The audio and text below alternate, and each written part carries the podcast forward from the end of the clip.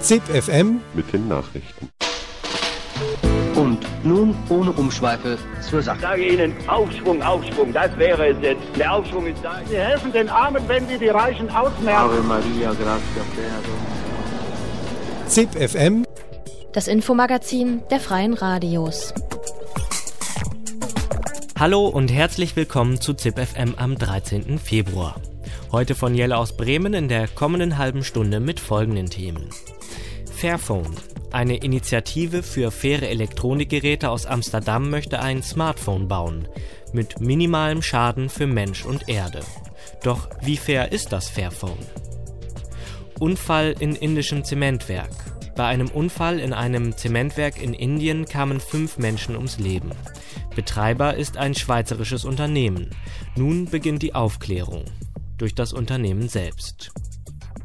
Spitzelfall Simon Brommer. In Heidelberg beschattete ein Spitzel linke Aktivistinnen. Die Betroffenen versuchten Akteneinsicht einzuklagen, damit ein Verwaltungsgericht über die Rechtmäßigkeit des Einsatzes entscheiden kann.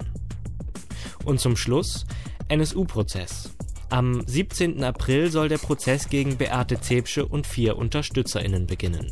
Für den 13. April wird zu einer großen antirassistischen und antifaschistischen Demonstration aufgerufen.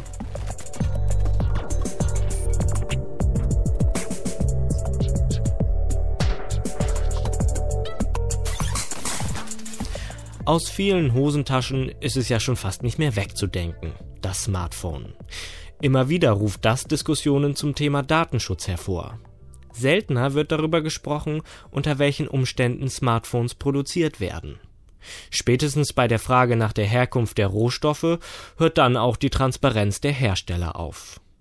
Die Initiative Fairphone aus Amsterdam will nun ein Smartphone bauen, bei dem Herkunft von Rohstoffen und Arbeitsbedingungen transparent sind.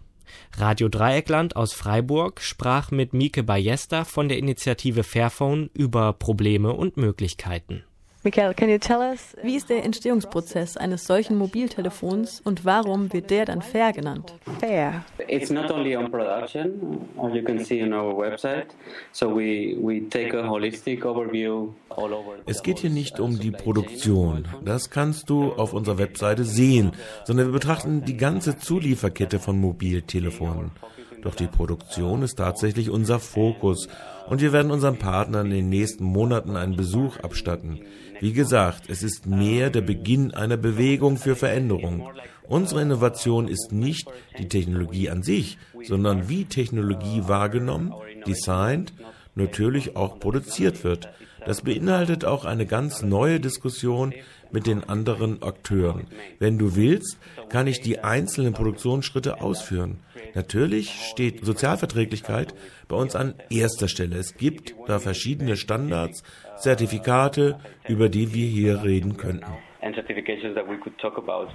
What I first wonder when I hear fair Was ich mich als erstes frage, wenn ich an faire Elektrogeräte denke, ist, wo kommen die Ressourcen wie Coltan und Zinn her? Oftmals erfolgt die Beschaffung aus dem Kongo oder anderen sogenannten Krisenstaaten. Könnt ihr denn garantieren, dass die Rohstoffe aus einem Nicht-Konfliktland stammen? Dass die Arbeitsbedingungen angemessen sind? As I said, so the, the approach is the same. You can see Fairphone more as a, as a platform for discussion. For instance, Wir sehen es mehr als eine Plattform für Diskussion. Was wir im Bereich Ressourcenbeschaffung gemacht haben, war, dass wir uns Initiativen anschlossen, die bereits gewisse Rohstoffe aus konfliktbedrohten, aber konfliktfreien Regionen beziehen. Das bedeutet am Beispiel Coltan, dass wirtschaftliche Beziehungen nicht abgeschnitten werden. Wir machen das natürlich nicht allein, das wäre verrückt. Die einzelnen Initiativen sind auf unserer Webseite vorgestellt. Wir beschreiben Blogs darüber. Das Beispiel für Coltan heißt Solutions for Hope und für konfliktfreies Sinn hat die niederländische Regierung eine Kampagne ins Leben gerufen. Wir nähern uns schrittweise an das Thema an, richten uns danach, was verfügbar ist. Aber es geht ja noch weiter, denn wir wollen lokale Strukturen stärken, damit die betroffenen Regionen herauskommen können aus dauernden Konflikten.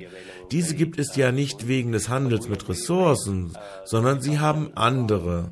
komplexe Ursache. Und natürlich geht es auch um Arbeitsbedingungen in Minen in Kongo und anderen afrikanischen Staaten.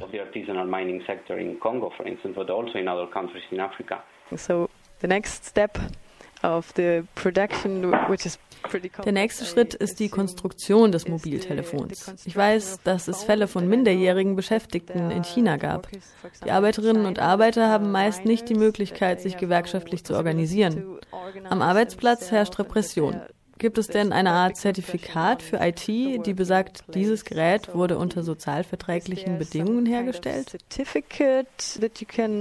force uh, for the phone? Yeah, that's a that's a very interesting question, especially this week, because uh, uh, we have read in the in the news that uh, Diese Woche haben wir mit Freude in den Nachrichten gehört, dass Foxconn, einer der größten Zulieferer von Apple, Gewerkschaften einführen wird.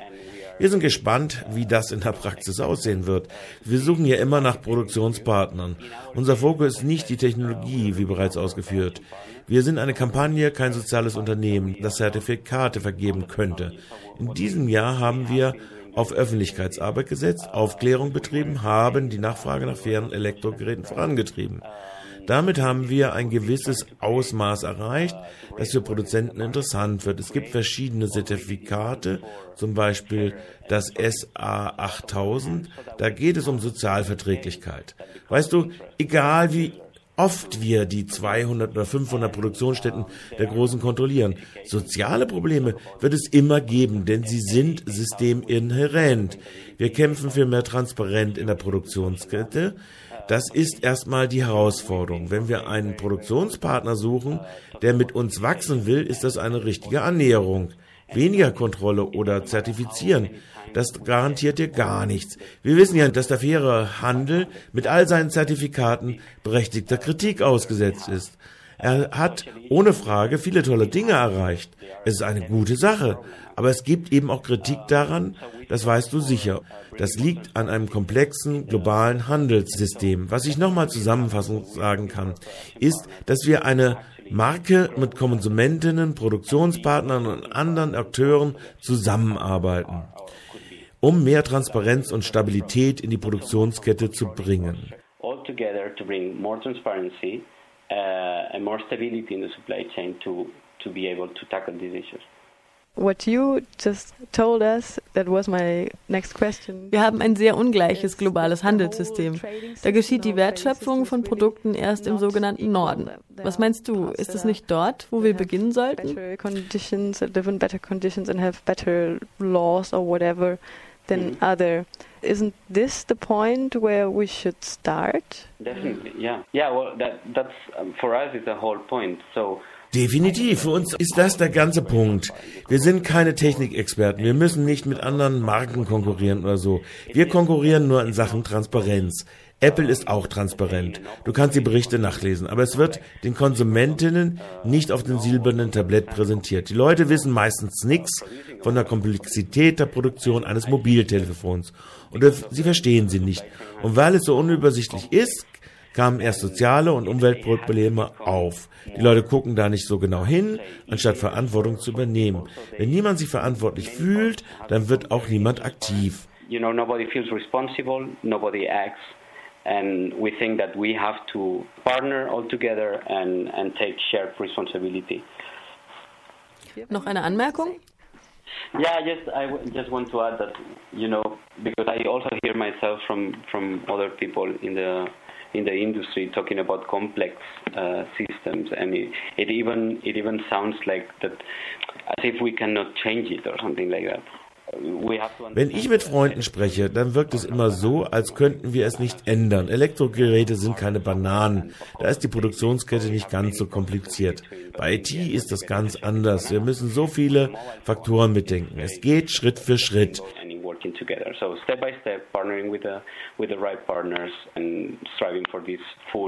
or radical transparency if we can ever get there.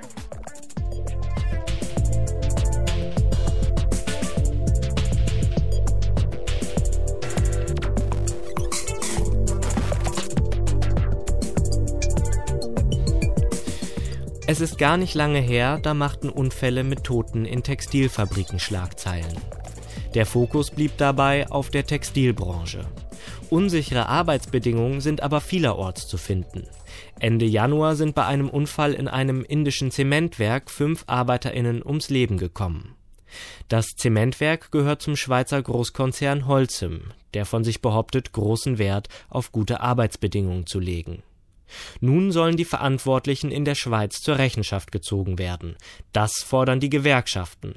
Damit soll gezeigt werden, dass sich Großkonzerne in der globalisierten Wirtschaft nicht einfach der Verantwortung entziehen dürfen. Die Untersuchungen sollen aber vom Konzern selbst durchgeführt werden. Ein Beitrag von Benedikt Bachmann von Radio Rabe aus Bern. Normalerweise werden nach einem Unglück die Behörden aktiv.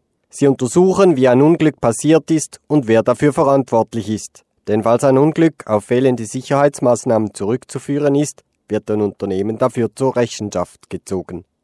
Da mutet es doch etwas speziell an, wenn im konkreten Fall im indischen Zementwerk in Ambuja nun Holcim selber den Unfallhergang aufklären soll. Hans-Uli Scheidecker ist Gewerkschaftssekretär der Gewerkschaft UNIA und dort zuständig für die Firma Holcim. Er erklärt das Ganze mit der Verantwortung des Konzerns. Also grundsätzlich ist es so, dass Holcim die Verantwortung für alle seine Unternehmungen weltweit trägt und Holcim gibt auch vor, dass in allen seinen Werken auf der ganzen Welt die gleichen Sicherheitsstandards gelten und durchgesetzt werden. Von dem her ist ganz klar, die Firma hat eine Verantwortung für das, was passiert, auch in Indien. Und man kann das nicht einfach abschieben auf die indischen Behörden, welche äh, bekannterweise in der Frage der Arbeitssicherheit und auch in der Frage, äh, was dann passiert, welche Konsequenzen zu ziehen sind, wenn Arbeitsunfälle geschehen, meist sehr, sehr larsche sind und eben hier ihre Arbeit nicht wirklich äh, äh, machen und deshalb muss Holcim zwingend hier die Verantwortung übernehmen.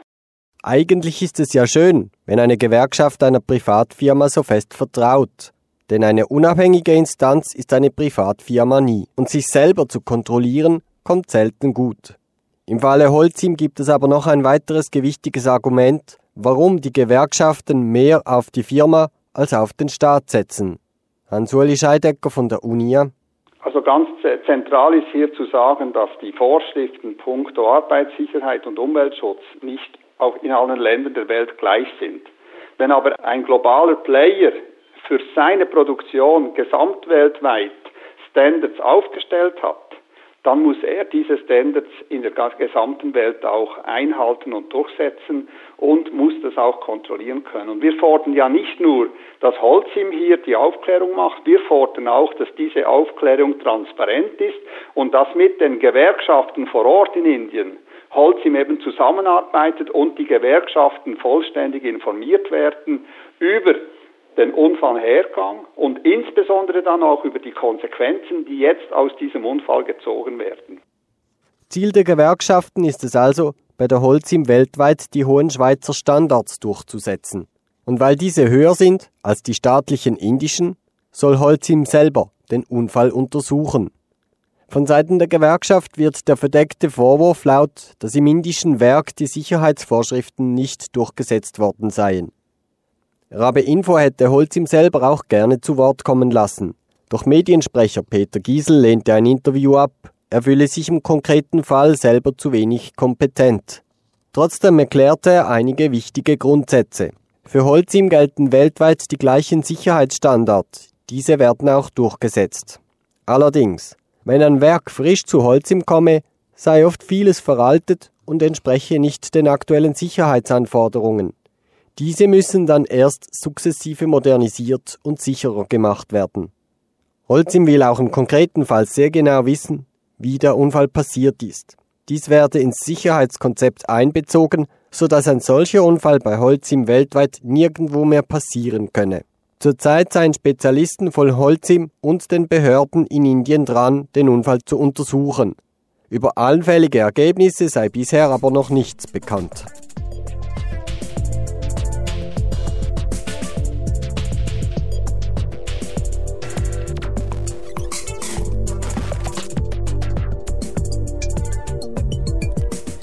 Fast ein Jahr lang bewegte er sich in linken und studentischen Gruppen in Heidelberg. versuchte das Vertrauen von Einzelnen zu gewinnen. Alles, um Informationen für seinen Arbeitgeber zu sammeln. Der LKA-Spitzel Simon Brommer flog Mitte Dezember 2010 auf. Seit geraumer Zeit versuchen nun Betroffene gegen den Spitzeleinsatz zu klagen und seine Unrechtmäßigkeit feststellen zu lassen. Für einen annähernd fairen Prozess wären natürlich die Akten des Einsatzes nötig.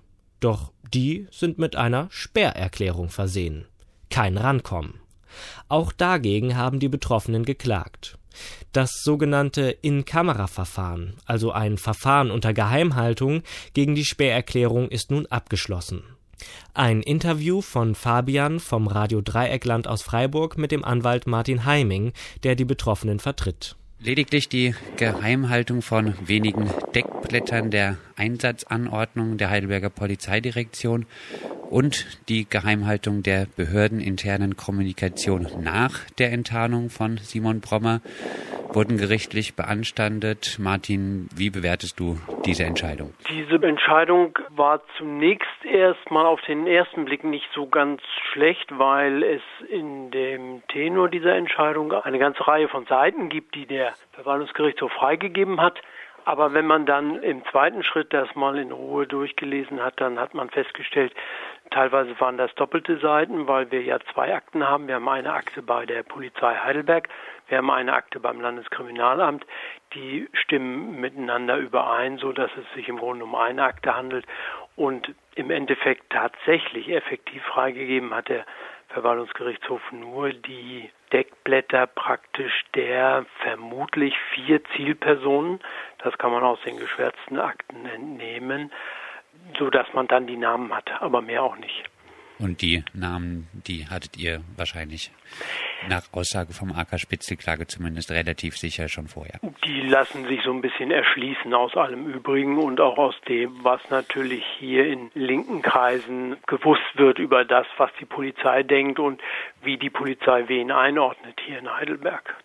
Ihr habt jetzt entschieden, die Entscheidung des VGH in Mannheim überprüfen zu lassen, und zwar vom Bundesverwaltungsgericht in Leipzig. Dandel vom AK Spitzel Klage und Zielperson des LKA Spitzels Simon Brommer hatte sich im RDL-Interview nicht so dermaßen optimistisch gezeigt, dass dort eine bessere Entscheidung kommt. Martin, wie siehst du das? Ja, also vielleicht ein Satz zum Anlass unserer Entscheidung. Wie ich eben sagte, im, im Endeffekt ist das ganz wenig, was wir jetzt zusätzlich in den Händen haben.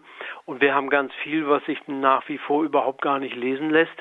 Und da besteht natürlich die Gefahr, dass dann das Verwaltungsgericht, zu dem die Sache ja irgendwann wieder zurückkommt, also das Verwaltungsgericht Karlsruhe, überhaupt gar nichts entscheiden kann, weil halt keine Akten da sind und man gar nicht beurteilen kann, war der Einsatz jetzt rechtmäßig, war er unzulässig, was ist genau gemacht worden, war die Durchführung vielleicht unzulässig. Und vor diesem Hintergrund fanden wir es zwingend, jetzt zum Bundesverwaltungsgericht zu gehen, damit die einfach auf diese Geschichte nochmal drauf gucken denn aus unserer Sicht kann das überhaupt gar nicht sein, dass man mit praktisch überhaupt keinen Akten so ein Verfahren bestreiten muss. Das ist auch völlig äh, unzumutbar für das Gericht. Das Gericht soll ja eine Entscheidung treffen, soll überprüfen, soll kontrollieren. Und so geht das natürlich nicht. Und meine große Befürchtung ist, dass die Polizei diese ganzen Sachen gezielt schwärzt, weil die genau wissen, dieser Einsatz war nicht ganz koscher und wenn wir jetzt alles schwärzen, dann wird man das aber nicht herausfinden können. Und insofern zwingend der Schritt zum Bundesverwaltungsgericht, dass die auch nochmal gucken, wobei da der Dandel schon wahrscheinlich ganz recht hat mit seiner Vermutung, dass wir da auch keinen Blumentopf gewinnen werden, denn aus der Entscheidung des Verwaltungsgerichtshofs geht auch hervor jetzt, dass das In-Kamera-Gericht offenbar sehr, sehr sorgfältig trennt zwischen der Sache an sich und der Frage der Geheimhaltungsbedürftigkeit der Akten, die für die Sache eigentlich benötigt werden. Also die schauen nur, was hat die Polizei da gemacht, das steht in den Akten drin, hm, darf die Öffentlichkeit das erfahren oder nicht. Und da haben sie halt in diesem Fall gesagt, das darf weitgehend geschwärzt werden und das ist leider auch zu vermuten, dass das Bundesverwaltungsgericht das bestätigen wird.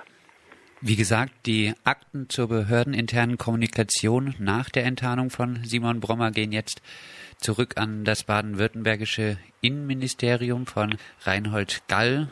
Danach sollen sie freigegeben werden. Es kann aber wieder einmal munter geschwärzt werden. Was erwartest du dir von diesen Akten, Martin? Ja, man kann die Akten nicht komplett zurückhalten. Also diesen Teil der Akten, wie es bisher geschehen ist, der muss vorgelegt werden. Aber da muss natürlich wieder entschieden werden, was wird geschwärzt, was wird nicht geschwärzt. Und nachdem der Verwaltungsgerichtshof nun ja sehr deutlich gemacht hat, dass sie weitgehend mit den Schwärzungen einverstanden sind, wird die Polizei jetzt auch bei diesem neuen Akten, also nicht neuen Aktenteil, aber bei dem Teil, der bisher nicht vorgelegt wurde, munter schwärzen und dann eben Seiten vorlegen, wo man wieder nichts lesen kann oder jedenfalls nichts verstehen kann, weil 70, 80, 90 Prozent geschwärzt sind auf einer Seite. Hast du noch Hoffnung abschließend auf juristische Aufklärung? Ja, natürlich. Also wir haben ja das Verfahren angefangen, weil wir die Aufklärung wollen.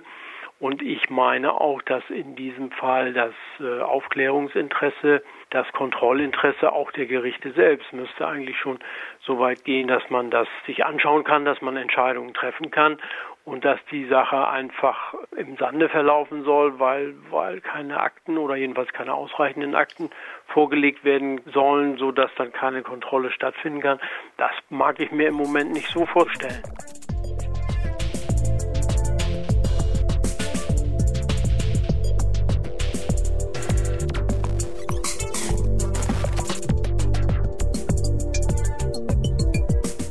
Am 17. April soll in München der Prozess gegen Beate Zäpsche und vier weitere Personen beginnen. Ihnen wird vorgeworfen, Teil der Nazi-Terrorgruppe NSU gewesen zu sein. Ein breites Bündnis hatte bereits seit langem zu einer Demonstration vier Tage vor Prozessbeginn aufgerufen. Diese Demonstration findet nun am 13. April statt. Unter dem Motto gegen Naziterror, staatlichen und alltäglichen Rassismus Verfassungsschutz abschaffen, sind alle zur Beteiligung aufgerufen. Zu den Gründen für die Demonstration sprach Heike Demmel von Radio Z aus Nürnberg mit Jakob Meyer von der Autonomen Antifa München, die sich am Demonstrationsbündnis beteiligt. Ihr ruft auf zu einer Demonstration unter dem Motto gegen Naziterror, staatlichen und alltäglichen Rassismus, Verfassungsschutz abschaffen. Ähm, aus welchem Grund plant ihr diese Demonstration für den 13. April? In München wird am 17. April der Prozess gegen Beate Zschäpe und vier weitere Unterstützer des nationalsozialistischen Untergrunds beginnen am Oberlandesgericht München und wir finden es wichtig, anlässlich des Prozesses nochmal ein, ein breites und ein großes Zeichen von antirassistischen und antifaschistischen Gruppen zu setzen und zu zeigen, mit der juristischen Aufarbeitung des Prozesses ist die gesellschaftliche Aufarbeitung des Komplex NSU noch längst nicht vorbei. Es braucht noch eine sehr weite Aufklärung der, der Rolle des Verfassungsschutzes im Komplex NSU, der rassistischen Ermittlungen der Polizei, aber auch des gesellschaftlichen Rassismus, der überhaupt erst dazu führen konnte, dass so etwas wie der NSU passiert. Ihr seid eine Gruppe von einem sehr breiten Bündnis. Was ist das für ein großes Bündnis? Wer ist da mit drin? Das Bündnis ist ähm, relativ breit. Es gibt in München eine Vorbereitungsgruppe, das geht von autonomen Gruppen über antirassistische Zusammenhänge, Zusammenhänge, die Flüchtlingsarbeit machen, bis hin zu linken Parteien.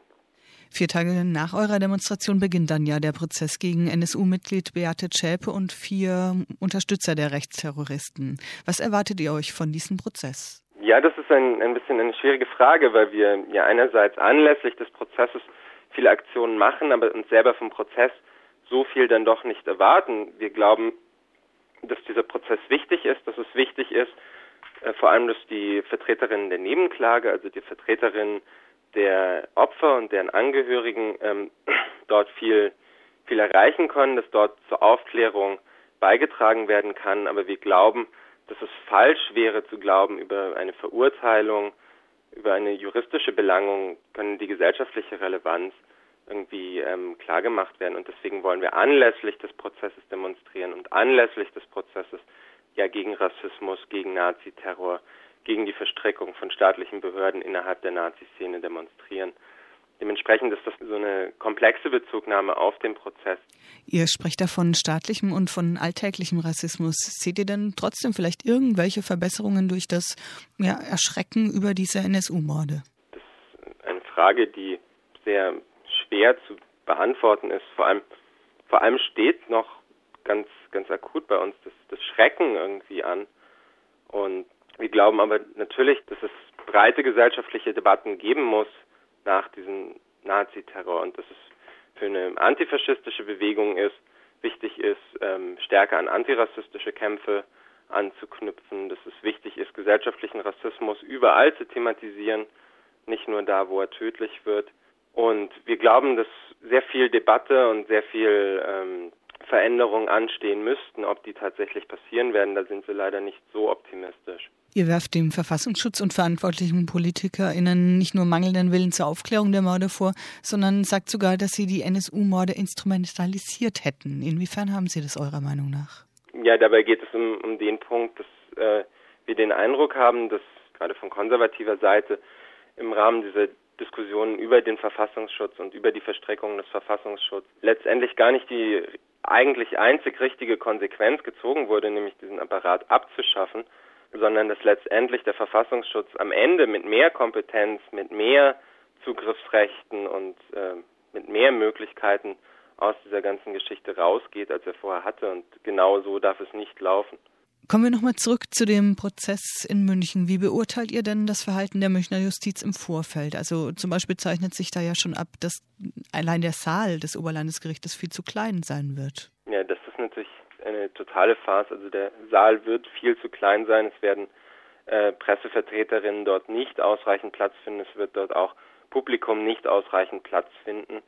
Ähm, es wäre eigentlich im Gericht gewesen, da einen, einen Saal zu schaffen oder einen Saal zu bauen, in dem alle Leute, die daran teilnehmen möchten oder daran beruflich teilnehmen müssen, äh, Platz finden, dass die faire und ausgewogene Berichterstattung über den Prozess gewährleistet ist, was natürlich nicht der Fall ist, wenn nur ausgewählte wenige Journalistinnen und Journalisten Zutritt haben und dass natürlich auch eine kritische Öffentlichkeit und eine kritische Prozessbeobachtung ähm, ermöglicht wird. Das ist natürlich durch diese räumlichen Einschränkungen des Gerichts sehr stark unterbunden und das finden wir natürlich skandalös, ja.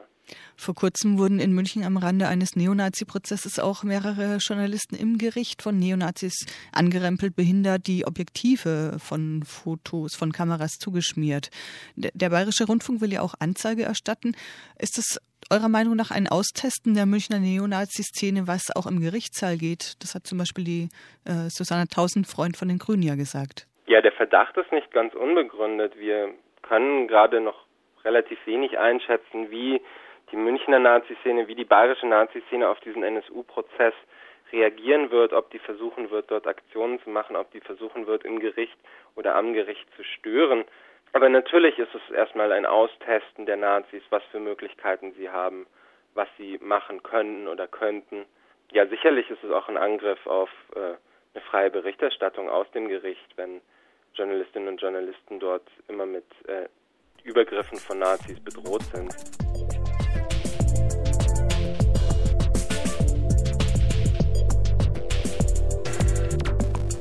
Weitere Informationen zu diesem Thema unter nsuprozess.blogspot.de.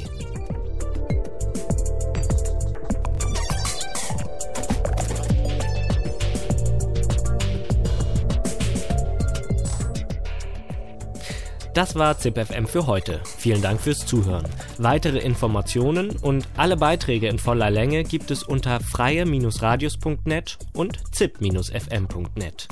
Das nächste ZipFM hört ihr morgen von Coloradio aus Dresden.